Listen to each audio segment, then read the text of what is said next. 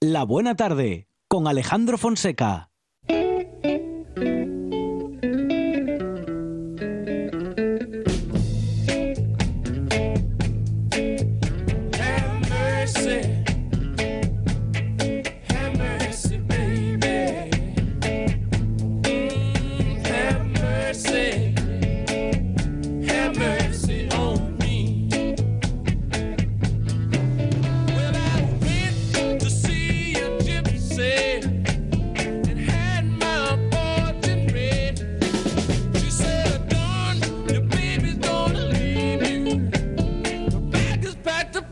En el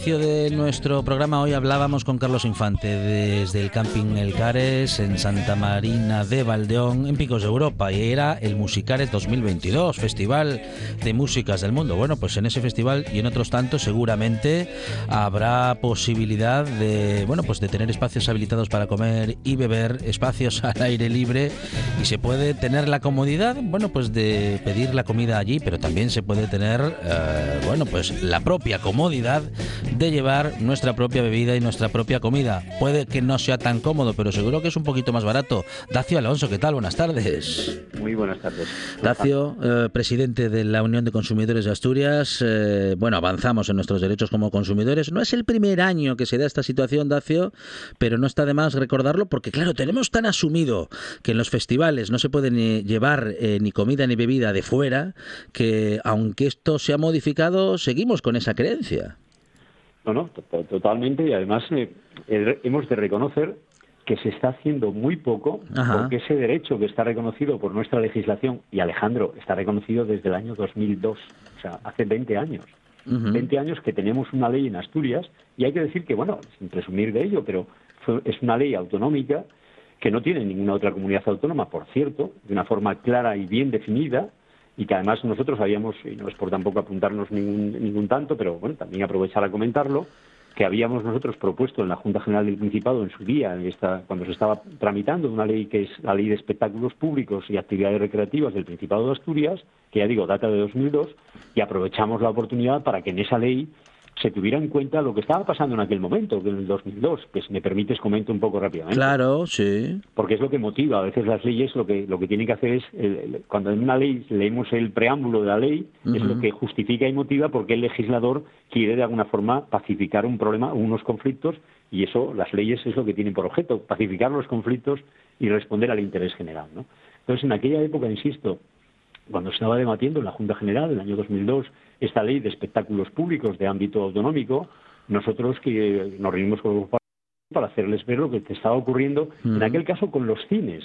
En los cines, en Asturias, que por cierto sigue ocurriendo todavía hoy, eh, lo que ocurría en los cines era que, y era doloroso, y lo siguiente, era que, eh, especialmente por, fin, a todo el mundo, ¿no? Pero especialmente por los niños, cuando iban al cine, iban solos o iban con sus padres, generalmente solos y alguna con cierta edad, de 7, 8 años, pues había siempre en todo cine, que por cierto ya no tenemos cines, Alejandro, ya tenemos apenas cines en Asturias, ¿no? si comparamos con aquella época, pero en los, ha cambiado mucho las cosas. Pero en aquella época en los cines no había cine en una ciudad de Oviedo, Gijón, Avilés, en fin, Agreo, Mieres, las grandes ciudades y tenían cine, había siempre delante, cerca del cine, un kiosco para que los niños, o los niños o los mayores, comprasen golosinas, eh, palomitas y todo que pudiesen entrar al cine para ver la película. Bueno, pues teníamos el bochornoso espectáculo de que en la mayoría de los cines a los niños, el portero, porque así el, portero que estaba en la entrada, recepcionando las entradas, porque así se lo indicaba la dirección del cine, lógicamente, se procedía incluso a cachear a los niños para quitarles las palomitas, las gominolas, las golosinas que llevaban en los bolsos, que los probes las llevaban bien camufladas, que habían comprado previamente en el kiosco, con el fin, lógicamente, de quitárselas, que se las quitaban, ya digo, de una forma bochornosa a un crío, que ya te cuenta la situación que pasaría aquel crío, ¿para qué? Para que se comprasen dentro, porque dentro el bar el cine tenía su bar y tenía unos precios, lógicamente, que duplicaban o triplicaban el coste del kiosco donde lo compraba, y el negocio del cine entendían que no era ver la película solamente, sino proveerse de lo que el bar podía proveer, ¿no? O prever, ¿no? Entonces, como eso estaba pasando y creíamos que era absolutamente injusto, porque el objeto de, ir a un cine era ver una película, no era comprarse, eh, bueno, si uno quería comprarse palomitas dentro del cine, pues perfecto, pero si no, pues no podía, no podía negársele que si dentro permitían comer en el cine palomitas o gominolas o beber una Coca-Cola, pues eso se pudiera adquirir fuera o donde uno quisiera, puesto que el objeto de la entrada, insisto, el contrato de la entrada de un cine era ver una película, no era proveerse de, gominolas o de lo que fuese. ¿no? Bueno, pues, en fin, esa que era la motivación, que era proteger a los menores especialmente cuando eran objeto de ese tipo de abusos, pues eh, lo encajamos en la ley, los grupos vieron efectivamente que había que regular eso. ¿Cómo se reguló? Pues lo que dice esta ley de, de octubre de 2002 del Principado de Asturias de Espectáculos Públicos, que con la condición es que si un espectáculo público de cualquier naturaleza hay, hay todo un registro o un, digamos todo un listado de qué son espectáculos públicos, ¿no? Pero, para entendernos festivales, conciertos, lo que queramos, ¿eh? Donde haya un recinto cerrado y que dentro de ese recinto, si, en ese recinto, en ese festival, en ese eh, concierto, lo que sea, se permite comer dentro y beber, porque tienen, vienen, han habilitado ya establecimientos para ello, el consumidor y usuario tiene derecho a adquirirlos donde él quiera. Ya digo que la única condición es que dentro dejen comer y beber. Si no dejan comer y beber, pues efectivamente no hay nada que hablar. Ahora, si dentro del festival, del, concierto, de hmm. cualquier, digamos, evento público de esta naturaleza, permiten comer y beber, el derecho que tiene el usuario es comprarlo donde él quiera. Y por lo tanto no sería objeto en ningún caso de requisarle nada, mucho menos de cachearle, que está ocurriendo, y mucho menos de sustraerle lo que lleve. El derecho del consumidor es adquirirlo donde él considere. Y ese derecho lamentablemente, a pesar de que la ley es de 2002, pues sigue sin cumplirse. Y sigue sin cumplirse porque los ayuntamientos no lo están haciendo cumplir. Tenemos un ejemplo recientísimo, ha ocurrido esta semana pasada en Avilés, el Festival de Reggaeton Beach, que trajo, concurrió, se habla de 10.000, 15.000 personas en este evento de dos días. Bueno, pues un evento cerrado en la zona del Niemeyer, en el centro Niemeyer. Bueno, pues en la entrada misma, en la entrada ya no hay que hacer el esfuerzo de si qué pasó, en las propias entradas para vender el acceso a este evento, ya establece que se prohíbe tasativamente la entrada de comida y bebida.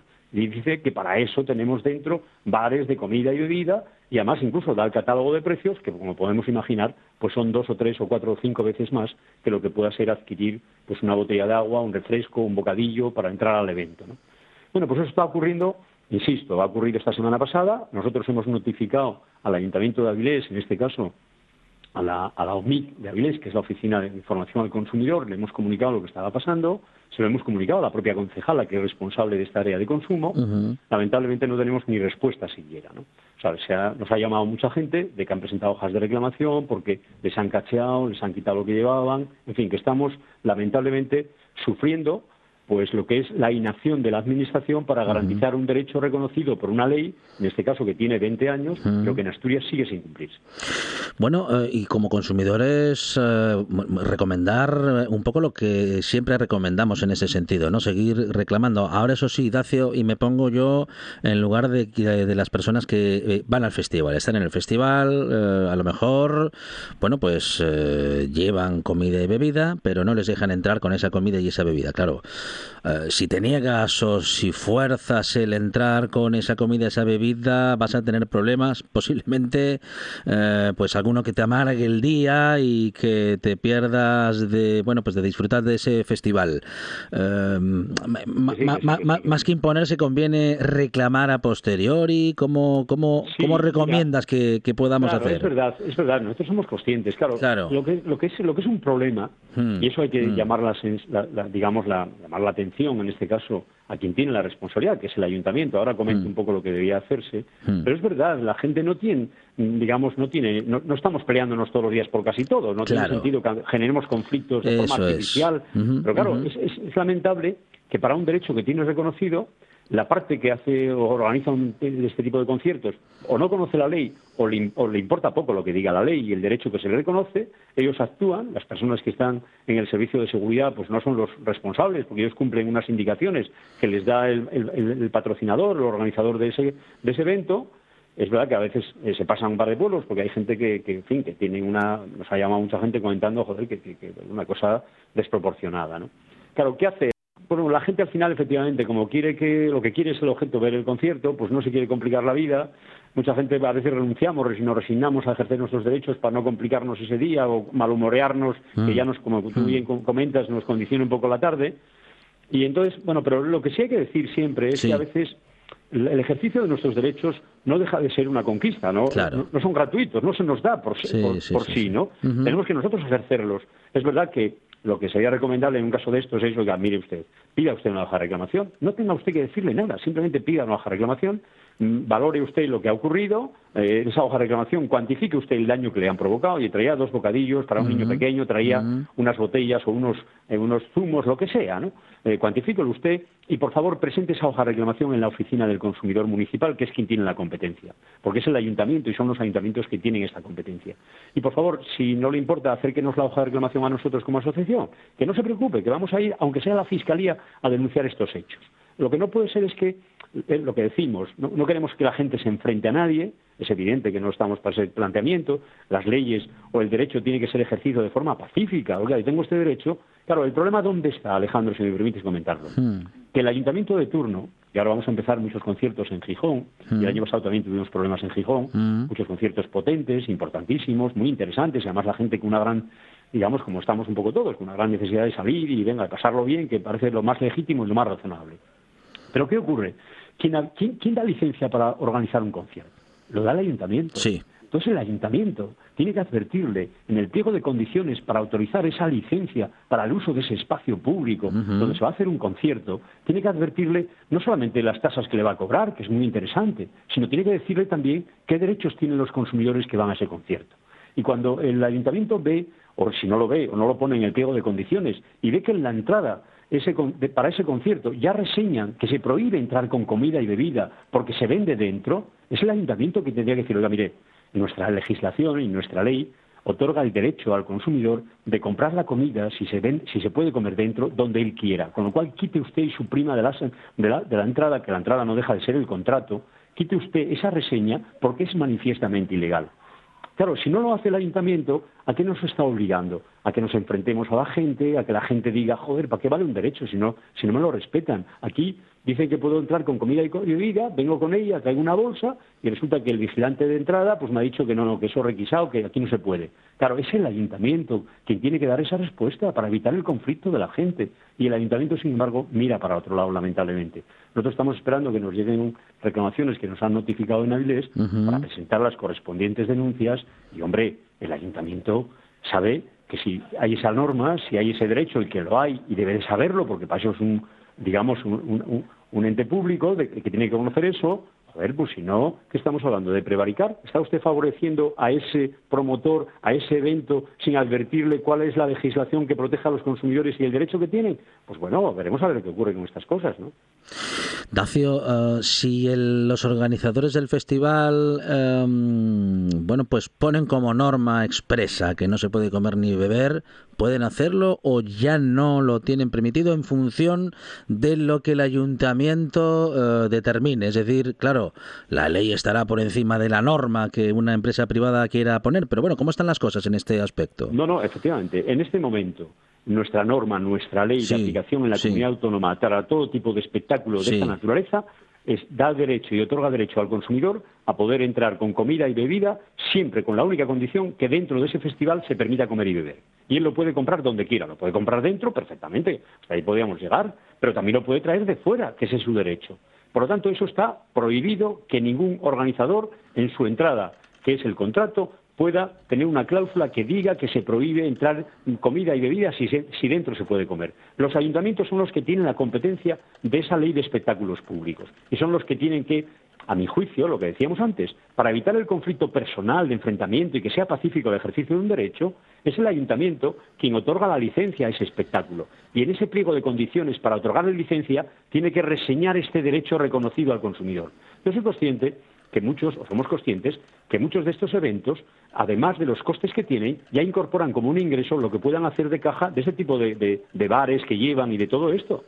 Pero claro, aquí tiene que decirle, oiga, mire, en España pues es probable que esto no esté tan reconocido, no sea tan pacífico. Pero en Asturias tenemos una ley del año 2002 que prohíbe que usted le impida a ese consumidor que pueda llevar comida y bebida que él considere. La puede comprar dentro, pero la puede llevar de su casa a un precio menor, en un momento de dificultades, y la gente lo que quiere es ir a ver un espectáculo, no quiere que si tiene que tomar un agua pague cuatro euros o tres euros por una botella de agua. ¿De acuerdo? Con lo cual aquí está claro. Ahora, lo mismo que digo esto, está claro, quien está conculcando la ley no es el promotor, es el que tiene que velar porque se cumpla esa ley, que en este caso es el ayuntamiento, que es el que otorga la licencia para esa explotación de ese evento y es además quien tiene que estar velando a través de las concejalías de consumo o de la oficina del consumidor para que esa ley se cumpla. Y si no se cumple, y estamos esperando que el Ayuntamiento de Avilés, con las denuncias presentadas, abra un expediente y sancione a esa empresa. Claro, la sancione, incluso habilite después la posibilidad de que se le compense a ese a esa persona que se le ha requisado el bocadillo que llevaba, los tres bocadillos o la empanada que quería comer con su familia, ¿no? Eso es lo que tenemos que. Por eso, insisto, aquí la responsabilidad es no es del promotor. El promotor puede saber o no qué legislación hay en Asturias con relación al derecho del consumidor de un espectáculo. Pero quien tiene que advertírselo es quien le otorga la licencia. Y quien le otorga la licencia para explotar ese espectáculo es el ayuntamiento. Y dentro de las, de las cláusulas que, que tiene ese, esa contratación tiene que aparecer una muy clara en el que se impida que en, ningún, en ninguna entrada, en ningún contrato, aparezca el epígrafe de se prohíbe entrar con comida y bebida. Esa es responsabilidad del ayuntamiento y si lo permite, el ayuntamiento está prevaricando porque está permitiendo hacer algo que la ley impide y los ciudadanos no pueden ejercer un derecho porque su ayuntamiento no les tutela ni les defiende con un derecho que tienen reconocido hace 20 años. ¿De acuerdo? Dacio Alonso, presidente de la Unión de Consumidores de Asturias. Dacio, muchísimas gracias y un abrazo desde la buena tarde. A vosotros un abrazo muy fuerte también. Todos los fines de semana tienes una cita con la gastronomía asturiana. Les Fartures, con David Castañón. Sábados y domingos al mediodía en RPA.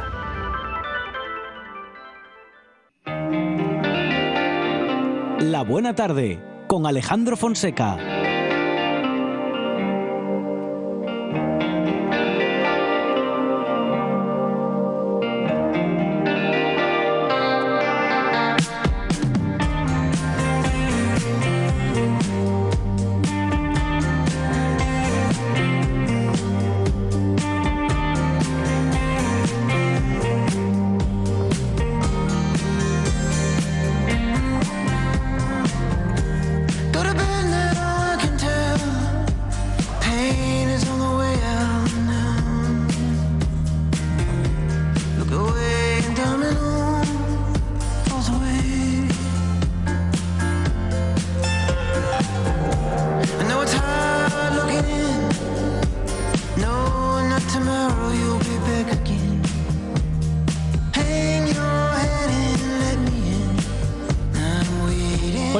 Ahora de uno de los contratos más famosos del mundo, uno de esos contratos que resuelven todas las series de televisión. No hay eh, una o dos temporadas, o a veces ni, no hay una temporada final que no justamente finalice, valga la repetición, con uno de estos contratos. El matrimonio. Muy cinematográfico, muy de series, muy de Borja Álvarez. Borja, ¿qué tal? Buenas tardes. Hola, muy buenas tardes. A Borja le podemos encontrar en la calle Covadonga número 5 de Oviedo y también en borjabogados.es. Borja, eh, claro, prácticamente no hay serie que en alguna de sus temporadas no, no, no, no meta una boda, ¿no? Para, para terminar. Claro, es que, es que el el matrimonio es el contrato que yo creo que es más común. Yo creo que es más común el, el, matrimonio que, el alquiler o que la compraventa. ¿no? El matrimonio es, es un poco la institución que está desde, desde hace miles de años constituida para que nosotros, eh, de alguna manera, los humanos formalicemos esa relación de pareja y nos otorguemos derechos comunes y derechos eh, los unos sobre los otros, ¿no? las, las parejas. Ese reconocimiento público de, de la relación ese reconocimiento de la constitución de una pareja es, es, un contrato. Es un contrato que se llama contrato de matrimonio, que es, es un contrato básico. Es cierto que, bueno, siempre estuve así como un poco confundido porque como, bueno, eh, siempre se reguló canónicamente más que, civilmente, parece que, era algo del ámbito religioso, porque si te fijas todas las tradiciones mm, y cualquier religión siempre es algo que tienen determinado, ¿no? La forma de, casarse, la forma de formar matrimonio. Es algo básico en la, en la vida de los seres humanos. Pero lo dicho, actualmente en nuestro país no deja de ser un contrato. Y hay, mucha, hay muchas formas de, de, asumirlo, Borja. Hemos escuchado muchas veces aquello de, matrimonio en gananciales, que, bueno, a mí me suena muy legal, pero no sé muy bien lo que es. O aquellas parejas que hacen un, bueno, un contrato o un precontrato antes del contrato matrimonial. Claro, en el momento en que, en que el contrato genera efectos legales para ambas partes, efectos comunes para ambas partes, empezamos a regular, empezamos a tener que regular, empezamos a tener que, valorar esos efectos como se producen, ¿no? Y entonces los, los efectos fundamentales que se producen cuando uno se va a casar son los efectos económicos. Y entonces la primera decisión que hay que tomar, que no se toma nunca, y la ley y la ley tiene tan claro que no se toma nunca que dice si vosotros no decís nada vamos a entender que os caséis en gananciales, porque porque estamos tan seguros de que nadie va a tomar la decisión que, que esa decisión se toma por una cuestión tradicional, ¿no? En, en España se, se casan en gananciales, salvo en Cataluña o, o en, en el régimen foral de Navarra, que te casas en Cataluña, te casas directamente si no dices nada, si no escoges que quieres ser gananciales, te casas, te casas en separación de bienes. Y en el régimen foral de, de Navarra, que es que, que, me encanta, te casas por el régimen de conquistas. Que ese sí que es un régimen económico chulo. Al final no deja de ser una especie de gananciales, eh, porque conquistan en común todos los bienes que, que, alcanzan, pero pero tiene ese nombre que, que, es muy chulo, que yo la verdad es que me encontré con él en algún divorcio que me tocó llevar allí, me, me sorprendió bastante. Gananciales significa que todo lo que compremos desde la fecha del matrimonio hasta la fecha de la disolución del matrimonio, sea esta disolución por, por un divorcio o por un fallecimiento, desde que nace el contrato hasta que muere el contrato, todo lo que compra cualquiera de los dos cónyuges es de la sociedad gananciales. Y todo lo que gana cualquiera de los dos cónyuges es de las sociedades gananciales. Y todo lo que gasta cualquiera de los dos cónyuges es de las sociedades gananciales. Es decir, que se forma una sociedad, una especie de, de sociedad limitada, en la cual eh, todo lo de los dos pasa a ser de los dos. ¿Vale? Sin embargo, en el régimen de separación de bienes, perdón, sí. en el régimen de separación de bienes, tú te casas, cada uno tiene sus bienes, su actividad económica, su vida económica, y tendrán en común lo que decidan comprar en común los cónyuges o lo que decidan gastar en común o lo que decidan empujarse en común. que actualmente parece que los matrimonios se empufan más de lo que de lo que compran. Esas son las dos diferencias. Eh, y eh, son los dos sistemas que hay. Bueno, hay otro sistema del régimen de participación que no lo voy a explicar porque es bastante complicado y nadie realmente lo celebra, ¿no? Nadie realmente, porque es muy complicado y no tiene tampoco sentido. Ese sí que igual se parece un poquito más al, al régimen de, de conquistas que hacíamos antes, pero bueno, fundamentalmente aquí ahora mismo hay gananciales o separación de bienes. ¿Y aquello... ¿Pero qué pasa? Sí, sí, diga, diga. Sí, sí. Pero ¿qué pasa? Que, claro, y todo esto implica que si en algún momento se rompe el matrimonio, pues hay un montón de cosas que a lo mejor tendríamos que regular para por si acaso. El, esto era mío, esto es mío, uh, esto lo compro para mí, esto no lo vamos a repartir, yo no te voy a dar una pensión compensatoria si nos divorciamos, etcétera, etcétera. Y esos son los famosos acuerdos prenupciales o prematrimoniales, que son los acuerdos que adoptan entre los cónyuges para minorar, en caso de ruptura, lo que es eh, lo que sería esa ruptura o para establecer ya unos efectos. Ojo, estamos hablando siempre de efectos económicos. No podemos manejar, no podemos decidir a quién vamos a dejar los niños. En nuestro país eso es imposible, ¿vale? Para adaptar cualquier medida relativa a niños serían visitas, sería guardia custodia, sería eh, sería pensión de alimentos. Eso es indisponible por los progenitores. Eso excede del régimen matrimonial y pasa al régimen de, la familia, al régimen de la afiliación. Entonces eso no es disponible, no podemos disponer sobre eso. Eso ya lo, vamos, nos dice la ley lo que tenemos que hacer y no podemos mm, modificarlo. Claro, ¿sabes qué pasa? Que estamos hablando de menores, estamos hablando de derechos de menores, porque si son mayores de edad ya no tenemos nada que pactar, ya deciden ellos. Y claro, sobre los menores de, edad siempre eh, el Estado tiene una última decisión y por lo menos tiene una capacidad de supervisión.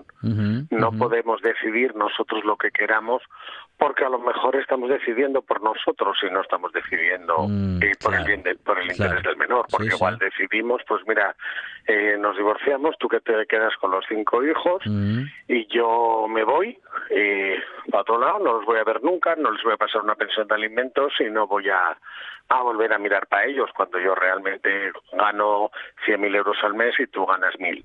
Entonces los niños tienen que vivir los cinco niños con mil euros mientras yo egoístamente no respondo ni, ni, ni cubro las necesidades de mis hijos. Eso no se puede, no es disponible. Ahí la ley nos va a obligar a, a calcular eso mejor y hacerlo eso de otra manera. Eh, Borja, estoy pensando, ya que estoy justamente estamos hablando de este contrato, bueno, pues eso, tan antiguo, con tanta, ¿qué diría yo? Con tanta poesía también, ¿no? Utilizada en el arte, utilizada en el cine, que al final, bueno, fríamente hablando, es como decimos, un contrato que regula muchísimas cosas, muchísimos derechos, algunos económicos, otros de otra índole, pero en cualquier caso, muchísimos derechos y muchísimas obligaciones.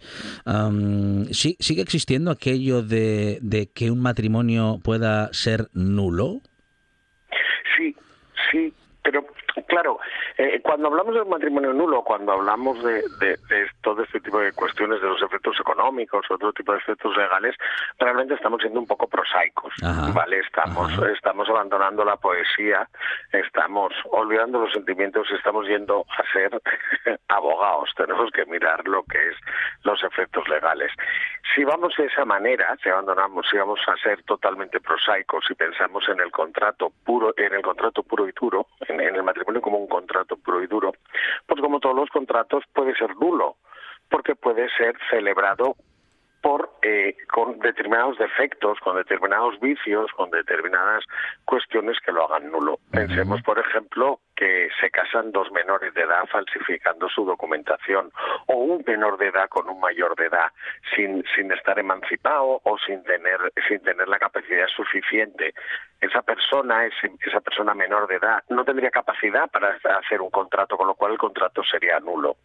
O pensemos en el caso en que estamos engañando a alguien a la hora de celebrar el, el contrato es decir, eh, estamos, estamos, no sé, yo digo que me llamo Borja Álvarez y resulta que al final me llamo Pepito Jiménez y no soy abogado ni soy nada. Entonces yo falsifiqué mi personalidad, engañé a la otra parte a la hora de a la hora de, celebrar el contrato, con lo cual la otra parte me puede decir, oye, chaval, yo contigo no era con que me iba a casar, ¿no? O eh, imagínate también eh, que te hayan puesto la pistola en pecho, como, como se decía, que te hayas casado por una amenaza, por un miedo, por un por una cuestión así, que un miedo insuperable que no te no te permitiera eh, prestar tu consentimiento libremente. En ese caso sí que se podría anular el matrimonio. Y la diferencia entre anular el matrimonio o divorciarse es que cuando uno se divorcia, el matrimonio existió, empezó y acabó. Dos personas que se divorcian se casaron, estuvieron casados un tiempo, requirió eso eh, emitió unos efectos, generó unos efectos legales y terminó. Y esa, y esa finalización de ese matrimonio también generó los efectos legales. Pero si el matrimonio es nulo, es como si no se hubiera celebrado nunca. Y todos los efectos de ese matrimonio serían nulos. Esta es la, la gran diferencia y esto es por lo que hay muy pocos matrimonios realmente nulos y se pide pocas veces la nulidad, porque muchas veces, aun existiendo, que es muy raro, ¿eh? ya te digo que es muy raro que exista, pero aun existiendo es más complicado anular los efectos o sea, tener el matrimonio por no existente que eh, tenerlo por existente que haya generado sus, sus defectos y que se hayan que luego se hayan arreglado, se hayan anulado esos efectos. Es la misma razón, si lo pensamos, entre la, el matrimonio canónico, el matrimonio por la iglesia y el matrimonio civil. Esa es la diferencia, porque en el matrimonio canónico no hay divorcio, hay anulación el contrato puede ser nulo porque está por cualquier cuestión de las recogidas en el derecho canónico, ese matrimonio es nulo. Entonces se anula, deja de existir. Es como si no hubiera existido nunca.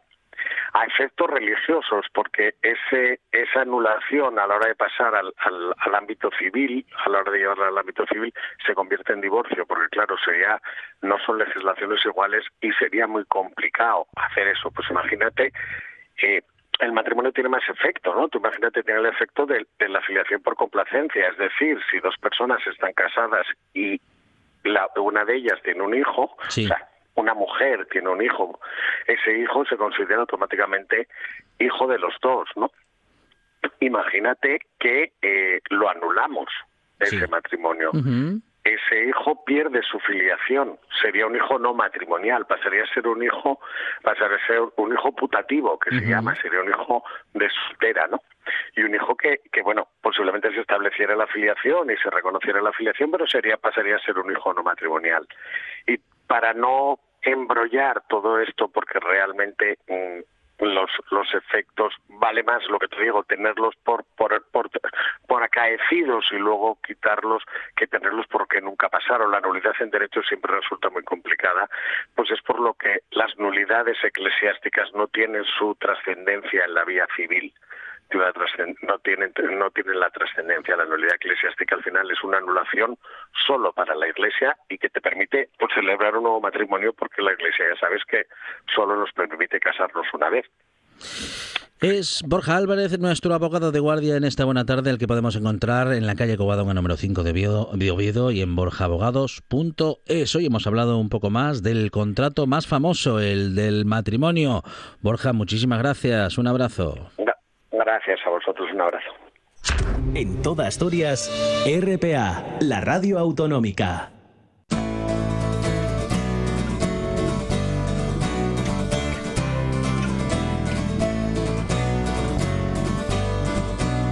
La buena tarde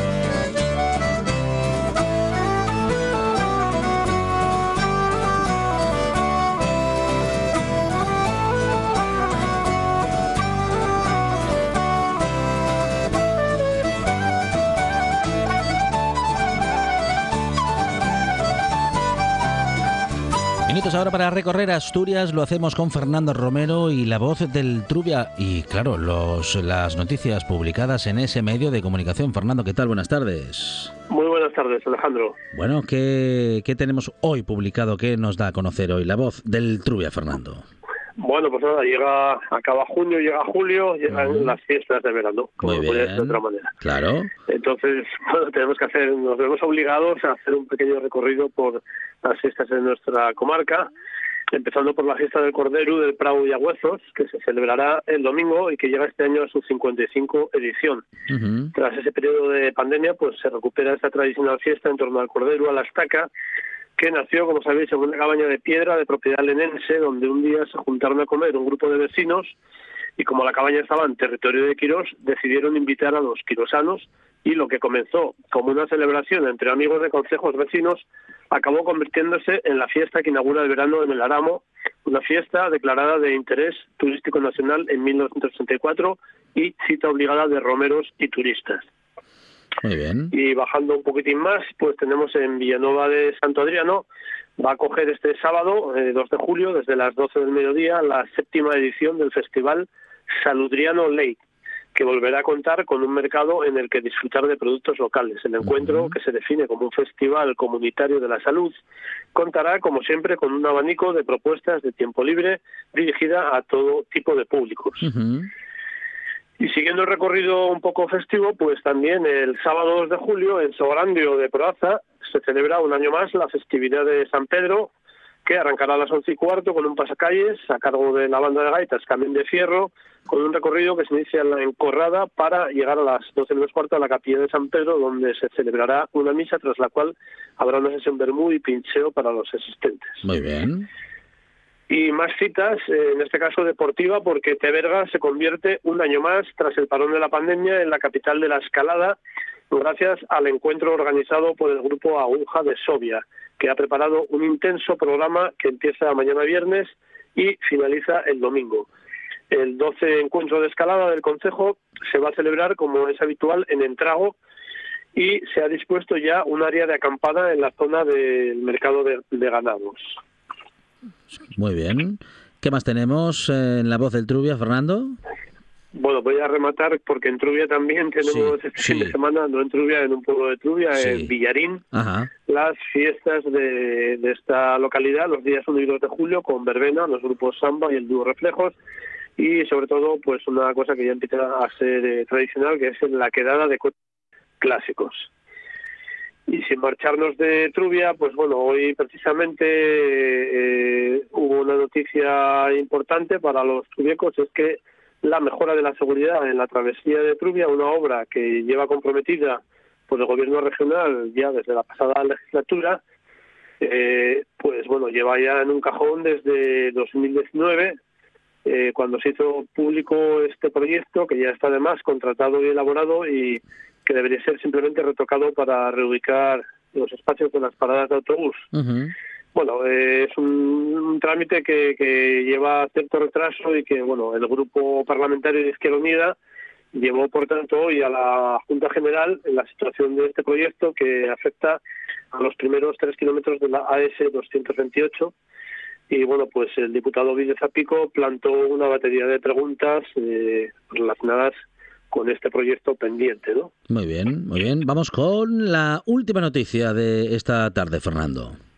Bueno, pues eh, comentar que la coordinadora ecologista de Asturias denuncia una nueva agresión a una zona protegida asturiana, en este caso el Parque de las Ubiñas La Mesa, tras la, la, aprobación del nuevo tendido entre Quirós y Teberga por Páramo. ¿no? Una nueva línea aérea que mide 5.527 metros repartidos entre 29 apoyos. Se considera que sería una instalación eh, de un elevado coste económico teniendo en cuenta la alta probabilidad de que la nieve interrumpa el servicio y provoque numerosos cortes, ¿no? Por esa razón y también por bueno por los valores ambientales y paisajísticos del parque natural, pues se propuso tanto desde la coordinadora ecologista como desde los vecinos de los pueblos de Páramo y de, y de esta zona eh, que se soterrara la línea, eh, a considerar que sería una medida más razonable que llevarla eh, de manera aérea. Muy bien. Con estas y bueno y el resto de noticias que podemos conocer de la voz del Trubia, hemos recorrido nuestro territorio justamente con Fernando Romero y la voz del Trubia. Fernando, muchas gracias. Un abrazo. Gracias a vosotros. Un abrazo. Hasta luego. 78 consejos. Dos horas de radio. Noticias. Historias. Cada tarde, de 6 a 8, Directo Asturias, en RPA. Un programa de viajes, turismo, aventura e historia lleno de contenidos didácticos con los que aprender y divertirse. Un escaparate turístico donde se incluyen información sobre casas rurales, hoteles, gastronomía, turismo de aventura, senderismo, festivales. Voy a volver a salir y quiero que me aplaudáis como si fuera yo que sé. Un buen día para viajar. Un programa de apoyo al sector turístico de Asturias. Los sábados y domingos a las 10 de la mañana. La buena tarde con Alejandro Fonseca.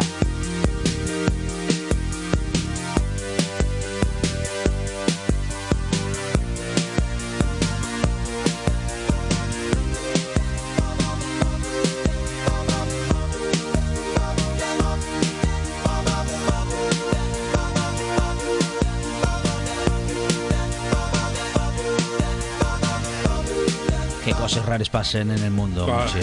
Muchísimas. Son rarísimas, ¿eh? Madre mía, madre mía, tantas cosas raras como las que nos cuenta Gonzalo Camblor. Gonzalo, ¿qué tal? Buenas tardes. Hola, buenas tardes, bueno, suceden en el mundo, suceden aquí en todas partes y en, y, en todos los tiempos, Gonzalo, ¿eh? Pues sí, curiosidades mm, de todas las épocas, la verdad es que sí. Muy bien.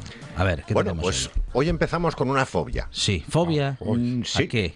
Eh, es curioso porque yo no sabía que había Sí. este tipo de fobia. Claro. La palabra no tiene misterio ninguno. Talasofobia. Talasofobia. eh, Miedo hacia el mar. Ah, no, iba a decir yo talasofobia, miedo a los spas.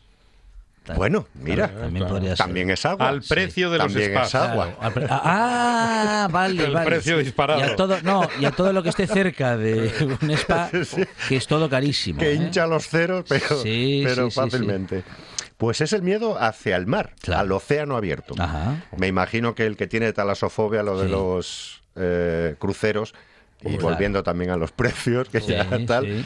no creo que haga muchos, no, desde no. luego. Pero que, que un crucero, vamos a ver. No está a favor. ¿Qué pasa? usted. Yo nunca estuve en un crucero, Oh. entonces voy a criticar sin saber. Pero bueno, claro, para para eso estamos aquí, para criticar sin saber la mayor parte de las cosas, porque claro, es el problema de no. Estamos de- todo el día aquí metidos. es el problema de ser pobre, hacer radio. Bueno, que se le va a hacer? Es una Bueno, combinación. es que pobre y hacer radio Es van de la mano. Entonces, claro, si tuviésemos que hablar solamente de aquello que conocemos, de pocas cosas hablaríamos. Por, Luego, e- por eso preguntamos luego tanto. vamos a hablar de los cruceros. ¿A quién se le ocurre pagar una millonada por subirse a un centro comercial flotante lleno de gente que uno no conoce para nada y donde todo es carísimo?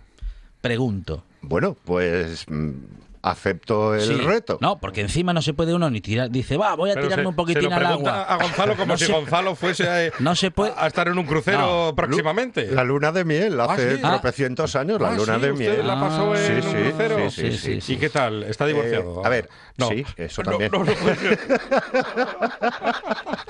Se junta todo. ¿Qué voy a hacer? bueno, en No, principio, esta es una demostración de que esto no está preparado. Porque si estuviese preparado, Monchi Álvarez no habría No hecho esa soltado. pregunta. Es que no, don Juan ya estaba dispuesto a ponerla de vacaciones en el mar. no, no, pues por ahí no vamos bien. A ver, a ver, a ver. Bueno, sí que es cierto Sí. que tiene mm, inconvenientes, pero tiene una ventaja, Ajá. que es el hecho de que visitas varios sitios sin, Ah. tener, que, sin tener que Ah, eso sí. mm, hacer y deshacer la maleta en Ah, cada ah, sitio. ah, eso sí. También es cierto que las excursiones Sí. son un poco contrarreloj. Ah, Brrr, caña, A- caña, a toda caña. pastilla. Claro. También sí. que tienes las entradas cogidas por, con Claro. anticipación. Ajá. Y recuerdo, por ejemplo, en Sí. Florencia para visitar la academia, fue llegar y entrar. No hubo nada que esperar, ni cola, ni nada. Claro. Decir, tiene sus ventajas y sus inconvenientes. Muy bien. Pero bueno, la luna de miel ya sabéis que estas cosas se tira uno al, Claro, al claro. agua, nunca mejor dicho, Sí, sí, con sí. más facilidad. Bueno, bueno, muy bien. Pero sí, son precios. Que, que vamos descubriendo cosas de la Por vida de- ejemplo, de, es que- Gonzalo. Aquí. ves. Si no, a Si ver, es que soy, un libro abierto, no tengo misterio. porque yo Si es pienso, que- un, un zumo de naranja en un aeropuerto, por ejemplo, es una cosa que No, hay que, es hay que pedir un crédito. Hay gente que hace, se hace, pide un zumo de naranja en el aeropuerto, se hace una foto, la pone en la fecha. Si uno hace- Imagínese aguacate, aguacate en una tostada Uh. y zumo de naranja en el mismo aeropuersto. Sí, no. Y a la misma hora. Yo voy a más. Hay que Voy- hacer foto con gente. Voy a más en el crucero, zumo de naranja y aguacate en el crucero para desayunar. Es ahí como- ya- ahí ya, Es como, vamos, eh, aquí no hay... como va todo incluido, uno Ah, mira para Ah, otro va lado y corazón Ah, que no ve. Ah, va todo incluido. Claro. Ah, ah, Ojos ah, que ah. no ven, corazón que Claro, no siente, claro, ya está. claro. Pues tira para adelante. Pero sí, la broma floja, sí, Sí, la verdad, la sí, verdad sí, sí, sí. Pero bueno, Bueno, muy bien. Nada, usted siga. seguimos. Eh, los osos panda, Sí. ya empezamos con animales, pueden pasar 12 horas al día comiendo. Ajá. Pero claro, tiene su Ah, lógica. Sí, si pero fuesen no- solo los osos Sí, panda. no- Bueno, pero yo, Tengo yo algún vecino que supera a los osos panda. sí, Se sienta en el chigre por la mañana y... Por eso nunca va a encontrar un oso panda en un crucero. Porque Claro, un claro, claro. no ganarían para ello. Claro, porque además es que eh, necesitan casi 12 kilos al día Sí. de bambú. Bambú. Bambú. Claro, por eso tienen la- que masticar de- tanto y de tal. la que canción les de- suple, de les Miguel suple la Bosé, cosa. Bambú. O la de. ¿No tenía también Tino Casaluna? Sí, parecido también. ¿Bambú? No, No debe sé. ser, sí, la, Yo debe creo que ser era la de Miguel Bosé, Bosé. sí, sí. Sí, sí, la de Miguel Bosé. Bueno, vamos con una peculiaridad Sí. que me llamó muchísimo la atención. Los Ajá. escorpiones se suicidan. ¿Qué me dice? ¿Cómo? ¿Pero por qué? Sí, sí. Si se ven atrapados en una situación en la que no tienen salida, En lugar de atacar, se pican a sí mismos. inmolan. Eso es. Ajá. Es decir, es rarísimo Sí. que otros animales maten un escorpión. fíjese, pero Se morirán de viejos prefiere tal, morir por su propia voluntad que por... Qué orgullo Sí, sí. tienen los Qué escorpiones. barbaridad. Es cosa curiosa. Sí, sí, sí, sí. Lo que está claro es que la Mm, naturaleza del escorpión es esa, picar. sí, sí, da igual a quién, ¿no? En ese sentido. Ya sabe, usted ya conoce el cuento, aquel cuento, ¿no? el de la rana El de la el rana y el escorpión. escorpión, Eso es, por es. eso decía. Es mi naturaleza. Eso es, por eso decía. El elefante africano tiene un embarazo de 22 meses. 22 Claro, meses. siendo los grandes que Sí. son los elefantitos, Que, que sí. menos mal que tiene mucha memoria, porque si no, cuando llega el momento de, de, Ni de- se de- acuerda de que- alumbrar, no sabe ni que, qué y está que haciendo. no hay ahí. heladerías cerca. Ni se acuerda. imagínese. Pues ahora me apetece el de turrón. Sí, Polvorones. Mascarpone. en agosto. en agosto y tal. Sí, sí, también. Sin embargo, eh, al contrario, el bandicoot, que es un marsupial de Australia, Nueva Guinea e el ba- Indonesia, Bandicoot, ¿cómo es? Ah, sí. Bandicoot. El que, Bandicoot. que tiene así el, el, el hocico, el focico el alargado. finito. Sí, sí, sí. Ah, es como el sí, ministro aquel de. Economía. Sí. Eh, ¿Se acuerda? Montoro, que hablaba así todo el tiempo. Eh, Soy un bandicoot. Ya Estoy hablando en serio. Estoy hablando en serio. sí. Pues eso. El bandicoot, al contrario, tarda entre 15 y 20 días. Rapidín. Con lo que cada mes puede ir aumentando la Ajá. camada. La verdad que sí. 15 o curioso. 20 días. ¿Qué, ma- qué manera de alumbrar el Bandicoot. Sí, sí, sí. La verdad que sí. No, no sé cuántas crías tendrán de cada camada, pero desde luego sí, 15 días. Pero el elefante, es nada. 22 meses. 22 meses. Nada menos. Y de los elefantes hay otra Le curiosidad. da, le da tiempo a ver dos de Scorsese. Dos películas de Scorsese. Sí. Bueno, Y- pero- Y una, una de Garci con Sí, anuncios. Sí, también. No toquemos ese tema, por favor. No hacen películas, No, no, no, se hacen películas de menos de dos horas. ¿Por qué no se hacen películas de menos de dos horas? ahora? Pero Yo cada vez que me pongo a- en, en, en general, Pongo, sí, en general. Ah. Yo empe- sí, empiezo a investigar sí, sí. pelis y tal, digo, "Buah, son las 12, digo, no, una de una hora y media, do- no, to- duran todas dos horas, dos horas veinte, Sí, sí. tres cuarenta. El otro día una película de 3.45, digo, ¿pero qué? Tre- tres ¿Qué- horas 45. Tres horas 25 eran. Sí, ¿Qué, sí. qué me van a contar en tres horas 25 que no me puedan contar en dos y media? Es mucho tiempo. No recuerdo. Ay, la de El- DC, la de DC Comics, eh, la Liga de la Justicia de Sí. Zack Snyder, Ajá. son cuatro horas y Claro. 20 minutos. No puede ser. Cuatro. La tuve que ver en tres veces, era imposible no, verla no, no hay, no hay vida para ver películas tan largas. ¿Cuántos Sí. superhéroes salen Sí, ahí? sí. Hasta el superhéroe bueno. Cuatro, cinco, seis. Sí, Sí, sí, sí, sí, la verdad que sí. Son sí contra las, las más eh, de, esa, de esa de hora y media y tal, más bien clásicos, la verdad que sí. Muy bien. Se disfruta más, casi un poco más corto. Claro. Pero como decíamos del elefante, es curioso que los cachorros del elefante, no sé si, o el elefantito, Sí. eh, El elefante, chupa- el, el nombre científico es elefante bebé. Vale, Sí. Vale, es que no sabía si cachorro era la palabra Claro. correcta. Pero bueno. No. Eh, Solo si nacen en. Bilbao. La trompa. Me cago en la hostia. Si naces en Bilbao eres cacharra. Vale, vale. Bueno, pues los elefantes se chupan la trompa Ajá. cuando son pequeñitos Sí. de igual manera que El- los humanos El dedo. Y o el chupete. No Ah, para tranquilizarse. mire. Ah, Qué ternura. Qué Sí, bonito. sí, es curioso en ese sentido. Qué bonito el elefante bebé. Y eso que la piel de los elefantes es más dura que los demonios, Sí, es decir, sí, por sí. suavidad no va a ser. ¿no? Claro. Pero bueno, Bueno, pero es suya, a él le Se- parece, se tranquiliza, le parece sí, una sí, piel parece suficientemente suave. sí, sí, sí. Muy bien. Venga, O sea otra. que cambia, ca- calma su ansiedad Chupando chupándose la la trompa. trompa. Chupándose Bueno, la trompa. muy bien. Sí, sí. Todos los días se aprende algo nuevo, sobre todo si se escucha a Gonzalo Camblor en La Buena Tarde y las curiosas curiosidades. A ver, Eso, eso intentamos. a ver, ¿qué más? Esta creo que es Vox Populi, pero me resultó curiosa. Las Sí. mujeres parpadean el doble que los hombres. ¿Ah, sí? Me Pero- imagino pero que... cuando- ¿Están porque- enfadadas o- Claro, iba a decirle, porque los hombres le ponen o les ponemos nerviosas haciendo, bueno, lo que no tenemos que hacer. El motivo no lo sé. no encontrando las cosas. Pero me imagino que en parte también será motivo de, de Claro. seducción, ¿no? El Ah, a menudo y Ah. tal. Digo yo que será Sí, por eso. no sé, no sé. No digo que sea tal, pero bueno. Bueno, No me pues voy a meter en ningún jardín. Sí, no, no. Bueno, entonces, Iba a hacer un chiste desagradable, que- pero bueno, eh, No, digo deje, que después de hablar día. con las mujeres que dice la ciencia... voy a hablar de la ballena azul. Bueno, que entonces dice la ciencia que las mujeres perdón, eh, perdón. parpadean mucho más. Mucho más, Mucho casi el doble que los hombres. Muy bien, es. ya averiguaremos las razones en algún momento. A ver, a ver. El corazón de la ballena azul es Sí. el corazón más grande de todos los animales. Ajá, Pesa entre 180 y 200 kilos. madre mía. Eh, imagínate la presión que Sí. puede producir eh, el corazón de una ballena cuando el corazón humano puede llegar a bombear, si se dejara libre, Sí. hasta 10 metros. Ajá. Y no tiene nada que ver con los Mm. 180, 200 Mhm, kilos mhm. de la ballena azul. Madre mía, un corazón de ciento y pico kilos, Ciento ¿eh? y pico kilos. Qué enorme. La verdad que sí, es una Madre pasada mía. auténtica. Bueno, ¿qué más, qué más tenemos? Eh, las semillas de manzana contienen cianuro. Ajá. Si te comieras 40 o 50 semillas, Uy. valdría para suicidarte. Vaya.